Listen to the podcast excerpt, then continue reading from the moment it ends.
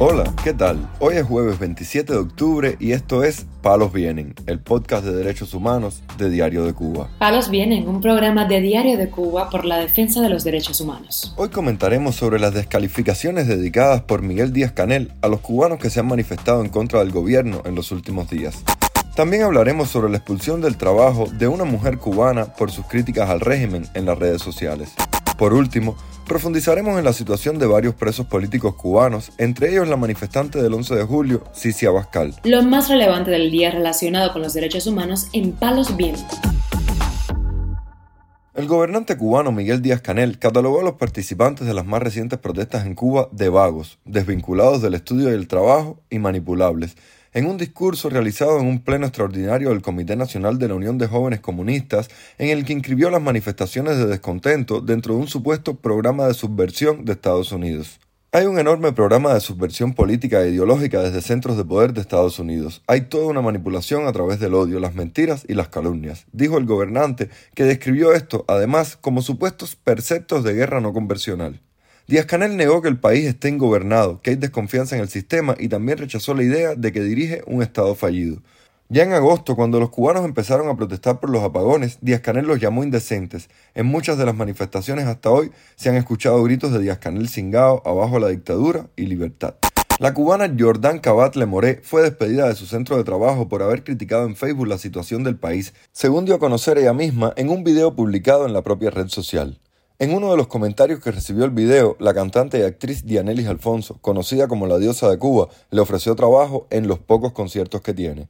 Batle Moré, quien estudió en la Universidad de La Habana, de acuerdo a la información que ofrece en su perfil de Facebook, cuenta que llegó por la mañana a su trabajo y cuando se estaba acomodando en la oficina, la mandaron a llamar para anunciarle su despido. La cubana pidió ayuda en su transmisión para conseguir un trabajo en el sector privado, ya que al perder su empleo quedó en una situación aún más difícil de la que tenía antes, pues debe ocuparse de su madre mayor. Aclaró que no tiene intenciones ni medios para abandonar el país. Palos viene. Las autoridades de la prisión de la Bellotex, ubicada en Matanzas, impidieron que la prisionera política Cici Abascal accediera a una prenda de vestir que pidió a sus padres para protegerse del frío, según denunció su madre, la activista Ania Zamora, a Radio Televisión Martí. Hoy, 26 de octubre, la presa política Cici Abascal Chamora tuvo visita en la prisión La Bellotec en Matanza. Ella está bien de salud, gracias a Dios, pero enfrentando todo lo que un preso político vive en la prisión, toda la represión. Eh, hoy le llevamos un, un juego de dormir, un pijama largo con una parte arriba con manguita, pero no se lo dejaron pasar y dicho juego de dormir, ella lo tuvo desde enero hasta mayo en esa prisión, que lo recogimos para lavarlo y guardarlo hasta que empezara el invierno, ya hay mucha frialdad allí, ella me llama y me lo piden, no se lo permitieron pasar, en las noches este lugar es muy frío, también hace un mes que tienen el televisor roto en el tubo y no, no lo han arreglado, ya se le ha dicho que dice que no, que no tienen cómo arreglarlo, nosotros, la familia Bastal Chamora, planteamos que podemos llevar un técnico para que repare este televisor o le doy el mío, yo doy mi televisor para que ella lo tenga en su cubo y las demás presas también puedan ver lo poco que pueden ver allí, pero bueno, para, por lo menos que tengan algo. Ellos nunca dan ninguna razón, porque mi hija está allí, porque ella Canel, porque los dirigentes de Joveano, porque la seguridad del Estado le da la gana, porque mi hija no cometió ningún delito. Cicia Abascal es la dama de blanco más joven de Cuba, con tan solo 24 años de edad.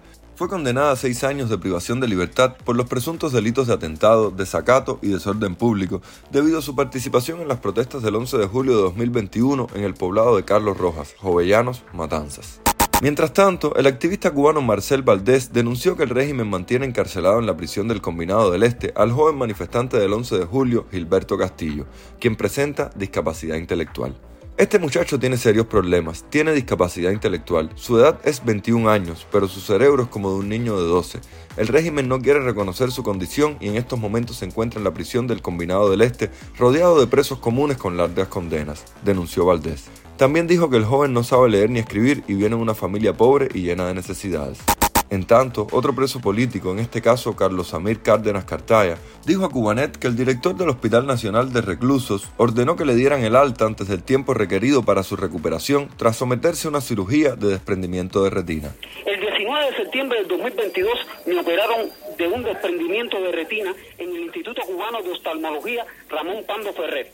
Un mes, un mes después, estando yo realizando mi postoperatorio en el Hospital Nacional de Reclusos, el teniente coronel Carlos Espinosa Carbonel me vota por tercera vez en este año de esa instalación médica, que entre otros servicios es para los reclusos que, como en mi caso, tuvieron una cirugía que su patología es muy delicada y requieren permanecer en un centro asistencial para la atención y cuidados correspondientes y el monitoreo de la evolución de la cirugía.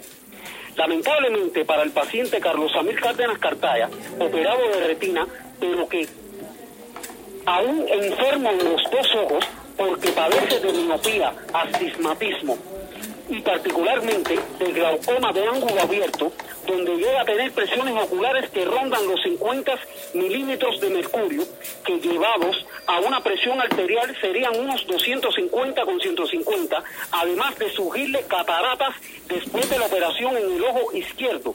Las cosas no funcionan así.